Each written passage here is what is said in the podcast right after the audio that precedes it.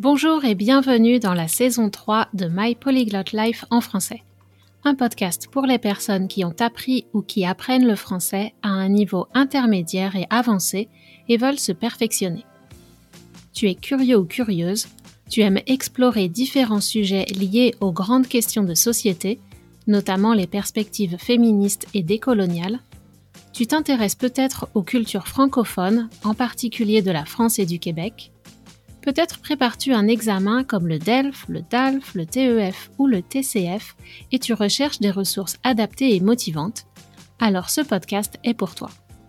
Je suis Cathy Intro, coach de français certifié Neurolanguage, et dans ce podcast, j'aimerais te permettre d'améliorer ta compréhension orale et ton vocabulaire et partager mon expertise de l'apprentissage efficace des langues étrangères. Plus que tout, j'espère te faire réfléchir et éveiller ton désir de discuter en français de sujets complexes, avec confiance. Si tu aimes ce podcast et veux le soutenir, laisse une note et un commentaire sur Apple Podcast et parle-en à tous tes amis et à tes profs. Retrouve la transcription de cet épisode et toutes les archives sur mon site français.mypolyglotlife.com. Bonne écoute! Bonjour, aujourd'hui c'est le dernier épisode de la saison 3 de My Polyglot Life en français, alors je voulais t'offrir une conclusion à cette saison. Et aujourd'hui, c'est aussi le 14 juillet, la fête nationale de la France. Donc je souhaite un bon 14 juillet à toutes les personnes qui m'écoutent de France. Au rythme d'un épisode par semaine depuis 6 mois, le podcast m'a tenu bien occupée. C'était beaucoup de travail, mais ça m'amuse toujours autant et je te remercie de ta fidélité et de tes messages d'encouragement et de remerciement que je reçois par email et sur les réseaux sociaux. J'espère que mon podcast t'aide à améliorer ton vocabulaire et ta compréhension, parce que c'est ça le but, et aussi que tu as appris des choses pour t'aider à apprendre comment apprendre de façon plus efficace. Justement, au sujet de apprendre comment apprendre, la question pendant les vacances d'été, si tu es situé dans l'hémisphère nord et que c'est l'été pour toi, la question c'est souvent de savoir comment on peut continuer à étudier ou à progresser en français alors qu'il y a toutes ces choses à faire à l'extérieur, toutes ces tentations et une routine différente du reste de l'année. Alors, pour t'aider à répondre à cette question de comment apprendre pendant l'été, j'ai écrit un article sur mon blog en anglais. Si tu n'es pas à l'aise avec l'anglais, je vais te résumer les points clés en français maintenant. Et si tu veux lire l'article en anglais, tu peux aller dans les liens qui sont dans les notes de l'épisode et consulter cette page sur mon site. La première partie de cet article se pose la question de est-ce que c'est pertinent de continuer à étudier pendant l'été? On sait que notre cerveau adore les routines et on a en général une routine qui est différente pendant l'année quand on travaille, quand tout notre esprit n'est pas tourné vers l'organisation de nos vacances. Et si on est au Canada et que l'été est très court, tout notre euh, esprit et notre énergie est tourné sur l'organisation des prochains barbecues ou des escapades au lac ou dans la forêt. Si tu remarques que ton esprit n'est pas très enthousiaste à l'idée d'étudier d'une façon formelle, ne t'inquiète pas. Les études montrent qu'on absorbe énormément de choses quand on fait des activités pour le plaisir.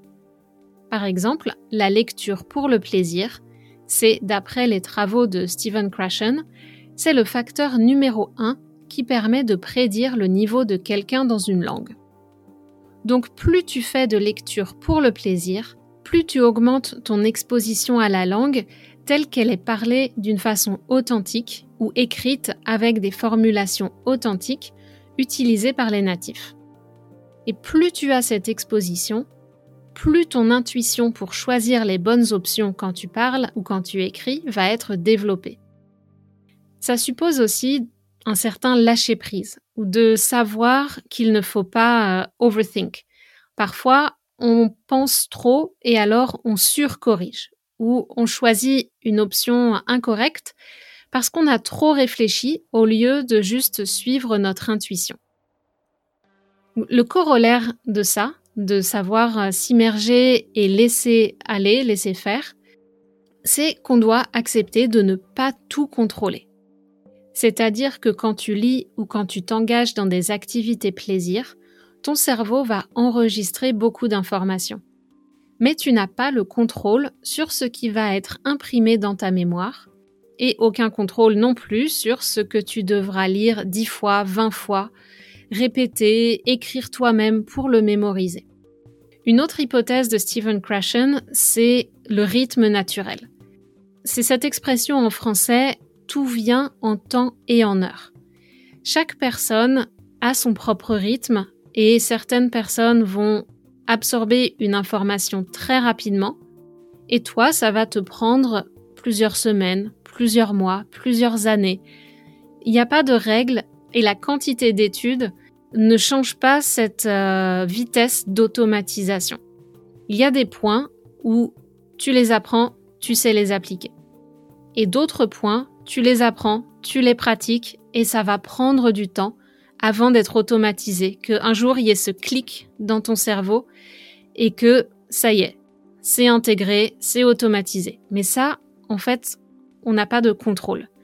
Donc c'est difficile, on aime bien en tant qu'adulte tout contrôler, mais cette volonté de contrôle et refuser d'accepter cet état de fait que certaines choses vont prendre du temps, ça génère des sentiments négatifs et de la frustration qui sont contre-productives dans la globalité de l'apprentissage. Mais selon la théorie euh, de l'apprentissage et du rythme naturel, je sais que je peux te répéter ce message dix fois avant que, à la onzième fois, ça percute dans ton cerveau et que tu réalises que oui, tu as envie d'essayer. Donc jusque-là, si tu n'es pas prêt, continue comme tu fais et peut-être qu'un jour tu vas entendre ce même message que je te dis aujourd'hui et ça va résonner plus particulièrement avec toi à ce moment-là. Une autre expression en français c'est tout vient à point à qui c'est attendre. Donc les choses arrivent quand on est prêt.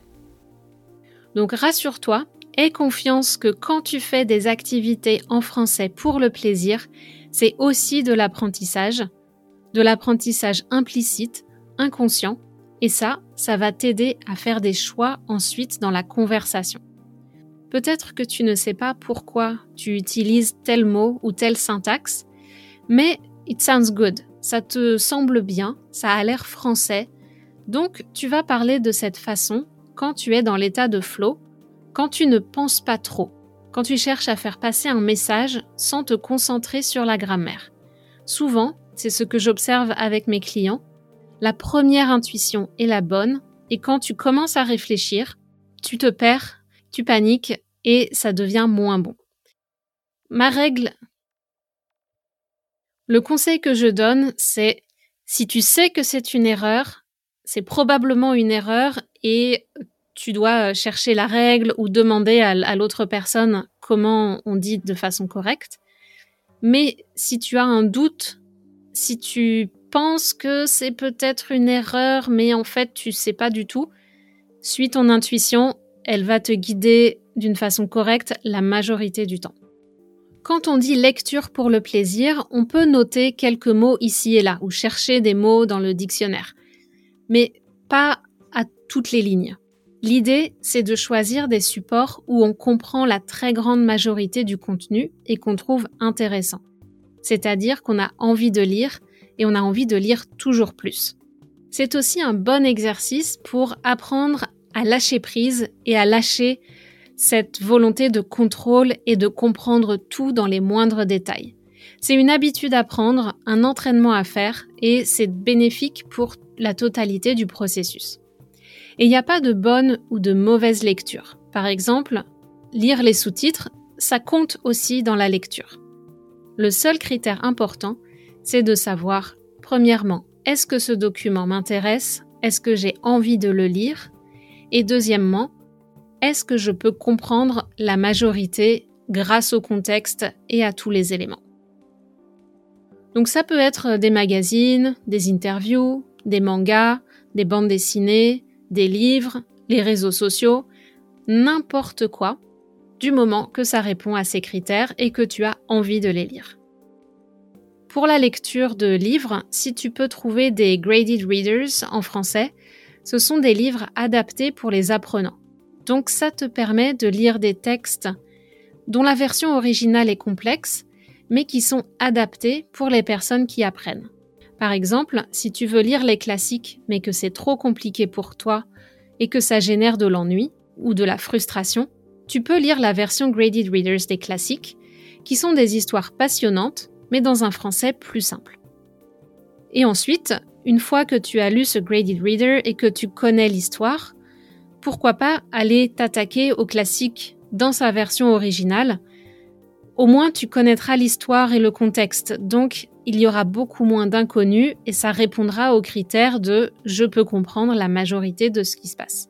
C'est pour ça que Harry Potter est probablement le livre d'apprentissage préféré des apprenants dans toutes les langues.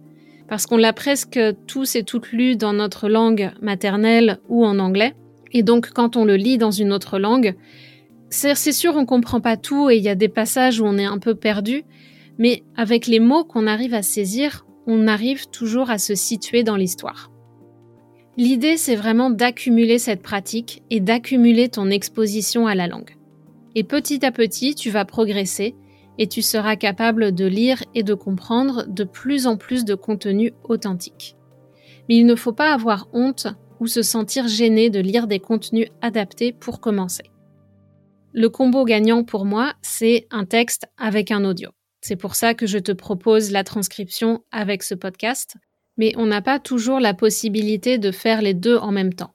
Donc accumuler de la pratique de l'écoute et de la pratique de la lecture d'une façon séparée, ça marche aussi. Pendant l'été, on peut aussi avoir envie de consommer plus de chansons et de musique parce que on est dehors, on peut vouloir chanter ou danser ou juste prendre du bon temps sur son balcon, siroter son café en écoutant de la musique en français et pourquoi pas lire les paroles en même temps et juste écouter pour le plaisir et chanter quand, euh, quand on a envie. Faire une pause de l'étude active, c'est vraiment pas grave si on maintient ce contact avec la langue et si on continue d'absorber et de s'exposer à la langue. D'après mon expérience avec les clients et les clientes que j'accompagne, je constate ça à chaque fois. Même s'il y a une pause et qu'on se revoit après deux semaines, un mois, deux mois, si les personnes ont continué l'exposition, il y a juste un petit temps de réadaptation pour relancer la machine ou peut-être que les 20 premières minutes seront difficiles, ou que la première heure va paraître très fatigante parce que ton cerveau n'a plus l'habitude de produire autant, mais ton niveau n'a pas diminué. Au contraire, tu l'as nourri avec beaucoup d'informations nouvelles. Pendant l'été, c'est aussi un moment où on peut avoir envie de tester de nouvelles expériences, comme prendre des cours. Si tu es dans un environnement francophone, peut-être que tu pourrais prendre des cours de dessin, de danse, de céramique, de n'importe quoi en français. Ou faire du bénévolat dans des activités ou des événements qui sont organisés par des francophones. Ça te permettra une pratique plus active et tu feras une activité et tu communiqueras en français aussi. Si tu aimes le vocabulaire et les jeux avec des mots, pourquoi pas acheter un cahier de mots mêlés? Ça, c'est des grilles avec des lettres où tu dois chercher à reconnaître les mots en français. Les mots croisés, c'est un peu compliqué parce que c'est difficile aussi pour les francophones. Il y a des, jeux de mots et des subtilités. Mais les mots mêlés, c'est une activité que tu peux faire à la plage, par exemple. Tu emmènes ton cahier de mots mêlés et tu essaies de retrouver des mots qui ont l'air français. Ça va entraîner ton œil à la lecture et affiner ton jugement des mots qui sont français ou qui des orthographes françaises, ce genre de choses. Si tu pars en vacances, pourquoi pas faire des recherches sur ta destination en français, regarder des vidéos sur YouTube, lire des blogs, regarder des photos de personnes francophones qui ont voyagé là-bas. Ça peut te permettre de découvrir de nouveaux endroits ou de nouvelles perspectives sur les endroits où tu vas aller. Et puis si tu vas en vacances ou si tu reviens de vacances à cette destination, normalement c'est un sujet que tu vas trouver intéressant et relaxant. Pourquoi pas aussi réserver des séances de conversation avec un ou une tutrice qui vient de la région où tu vas et discuter des recommandations, des choses à faire dans la région avec cette personne locale. Si au contraire tu te sens d'attaque et tu as du temps pour pratiquer plus que d'habitude, je t'encourage à augmenter ton immersion dans le français. Donc là, tu peux vraiment aller te challenger, passer ton ordinateur et ton téléphone en français parce que tu n'es pas obligé de l'utiliser pour le travail. Donc si ça te prend plus de temps pour faire les choses, c'est pas très grave. Et puis écouter au maximum la radio en français, la télé en français, peut-être tenir un journal ou écrire des cartes postales en français. Vraiment créer ton immersion dans le français chez toi ou dans ton lieu de vacances. Pense à ça comme une, double vacance. Tu es transporté à l'étranger grâce à tout ce qui t'entoure, mais même si tu n'es pas en France ou dans une région francophone. Et si tu ne sais pas trop quoi faire ou si tu n'as pas le temps de chercher des ressources, je te propose de t'abonner à la newsletter spéciale que je crée pour le mois d'août. C'est une newsletter payante réservée aux membres qui souscrivent à cette option. Chaque jour, tu recevras un biscuit, un cookie pour pratiquer le français, un email pour pratiquer le français. Ça pourra être un audio que j'ai enregistré, par exemple des visualisations guidées, des méditations ou des histoires pour te relaxer et aussi pour aborder certains points de grammaire dans une histoire. Donc ce ne sont pas des leçons de grammaire, ce sont des histoires qui utilisent certaines conjugaisons par exemple, pour te permettre de les entendre en contexte d'une façon très relaxe. Et tu pourras aussi lire la transcription si tu as besoin de ce support visuel. Je vais aussi t'envoyer des consignes d'écriture ou de production. Si tu veux tenir un journal écrit ou audio mais que tu ne sais pas sur quoi écrire, tu auras des idées pour commencer et tu pourras partager tes contenus avec les autres abonnés dans un espace sur Google. En plus des audios avec les transcriptions et des consignes d'écriture, il y aura quelques exercices que j'ai sélectionnés parmi les préférés de mes clients et clientes. Ce sont des exercices qui fonctionnent toujours très bien et je vais te les proposer à toi aussi. Et puis finalement, il y aura des extraits de films cultes pour discuter de ces monuments de la culture française, et puis une, analyse ou des explications du langage parlé pour te permettre de travailler sur ta compréhension orale des films et des séries et ton vocabulaire. Cette newsletter s'appelle Plaisir de vacances. Parce que quand on est enfant en France, on a souvent des cahiers de devoirs de vacances. Mais devoirs de vacances, ça sonne un peu comme une obligation. C'est pas très fun. Donc j'ai décidé d'appeler ça plaisir de vacances parce que ce sont des activités courtes, originales et créatives dont le but est de faire ça dans une ambiance vraiment détendue. Relax. Pour t'offrir un point de contact régulier avec le français pendant un mois entier. L'abonnement coûte l'équivalent de 1 dollar par jour. Donc 31 dollars pour l'abonnement pour le mois entier. C'est juste un paiement en une fois, il n'y a pas d'abonnement mensuel après le mois d'août, c'est juste pour cette période d'immersion estivale si tu as besoin d'un coup de pouce pour pratiquer ton français et pour éliminer le fardeau de devoir chercher toi-même quoi faire chaque jour. Dès ton inscription, tu recevras un audio de bienvenue. C'est une visualisation guidée pour te projeter dans ton identité de francophone et te relaxer au rythme du français. N'oublie pas aussi de t'abonner à ma chaîne YouTube parce que j'ai une ou deux vidéos encore en réserve que je vais poster pendant l'été. Donc n'oublie pas de t'abonner et de laisser des commentaires ou tu peux aussi aller regarder ou revoir les archives des vidéos que j'ai déjà postées. En conclusion, la saison 3 du podcast, c'était 35 épisodes, dont 8 interviews. Si tu les as manqués et que tu veux les écouter ou réécouter, voici le top 5 des épisodes de la saison 3. En premier, c'était l'épisode du 11 novembre 2021 qui parlait de l'environnement, des réseaux sociaux et du dilemme entre choisir ce qui est pratique ou choisir une option plus éthique et plus respectueuse de l'environnement. Cet épisode était fait dans un esprit de se préparer pour le DELF et le DALF et d'apprendre du vocabulaire. Le deuxième épisode le plus populaire, c'était celui du 25 novembre. Sais-tu comment tu apprends le mieux pour connaître ton profil d'apprenant? Pour connaître ton profil d'apprenant ou apprenante, pour adapter tes stratégies. Ensuite, il y avait l'épisode du 16 décembre sur l'Alsace et les marchés de Noël alsaciens. Puis deux interviews que tu ne veux pas manquer, celle Delphine Waters le 9 décembre à propos de l'apprentissage lent et donc de prendre son temps et prendre du plaisir quand on apprend une langue. Et puis l'interview du 23 septembre avec Shadé qui nous donne trois facteurs clés de succès dans l'apprentissage des langues. Elle parle elle-même quatre ou cinq langues, donc elle, sait de quoi elle parle. J'espère que j'aurai le plaisir de t'accompagner pour ton mois d'août en français. Le lien pour t'inscrire à la newsletter privée est dans les notes de l'épisode. Et si tu as des questions ou des souhaits, tu peux m'envoyer un email à bonjour at mypolyglotlife.com ou sur les réseaux sociaux Instagram et LinkedIn.